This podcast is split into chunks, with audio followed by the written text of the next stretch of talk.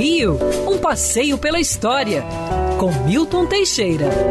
Amigo ouvinte, dia 21 de maio de 1977 falecia no Rio de Janeiro o ex-governador do estado da Guanabara, Carlos Frederico Werneck de Lacerda. Carlos Lacerda, quem tem mais de 50 anos se lembra desse homem polêmico, que discutia muito e que era o rei do politicamente incorreto. Carlos Lacerda nasceu em abril de 1914 em Laranjeiras. É, morou muito tempo em Vassouras, estudou direito, é, integrou inicialmente no Partido Comunista, sofreu perseguição por Getúlio Vargas, depois tornou-se um ferrenho opositor, mas largou o Partido Comunista, passando então para a extrema direita era um inimigo virtual, um derrubador de presidentes, foi um grande jornalista, fundador da Tribuna da Imprensa. Alguns de seus artigos ficaram famosos. Teve um deles que dizia: Somos um povo honrado, governado por ladrões.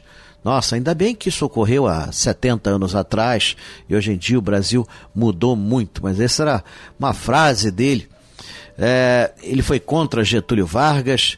Na verdade, ele sofreu um atentado dia 5 de agosto de 1954. Por conta desse, desse atentado, Getúlio foi acusado e envolvido de tal forma que ele teve que se matar para provar que era inocente.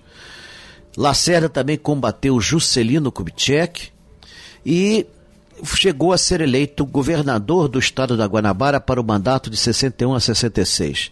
Nesse período construiu 19 viadutos, abriu três túneis, dois deles os maiores do mundo à sua época, o Santa Bárbara com 1.300 metros de extensão e o Rebouças com 2.700, tinha um terceiro túnel, túnel Major Vaz, reformou estradas, bairros, colocou esgotos onde não existia, criou o Parque do Flamengo, que até hoje todos admiram, o maior jardim urbano do mundo, apoiou a ditadura militar, mas logo se arrependeu dessa arapuca e combateu ferozmente o regime militar, fundando o primeiro grande partido de oposição à ditadura, a Frente Ampla, onde ele associa com seus antigos inimigos, Juscelino Kubitschek e João Goulart.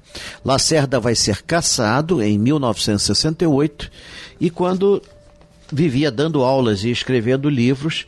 Ele foi se, foi se internar numa clínica na Gávea para tratar de um problema pulmonar, de uma angina é, peitoral, e ele acabou falecendo exatamente em 21 de maio de 1977.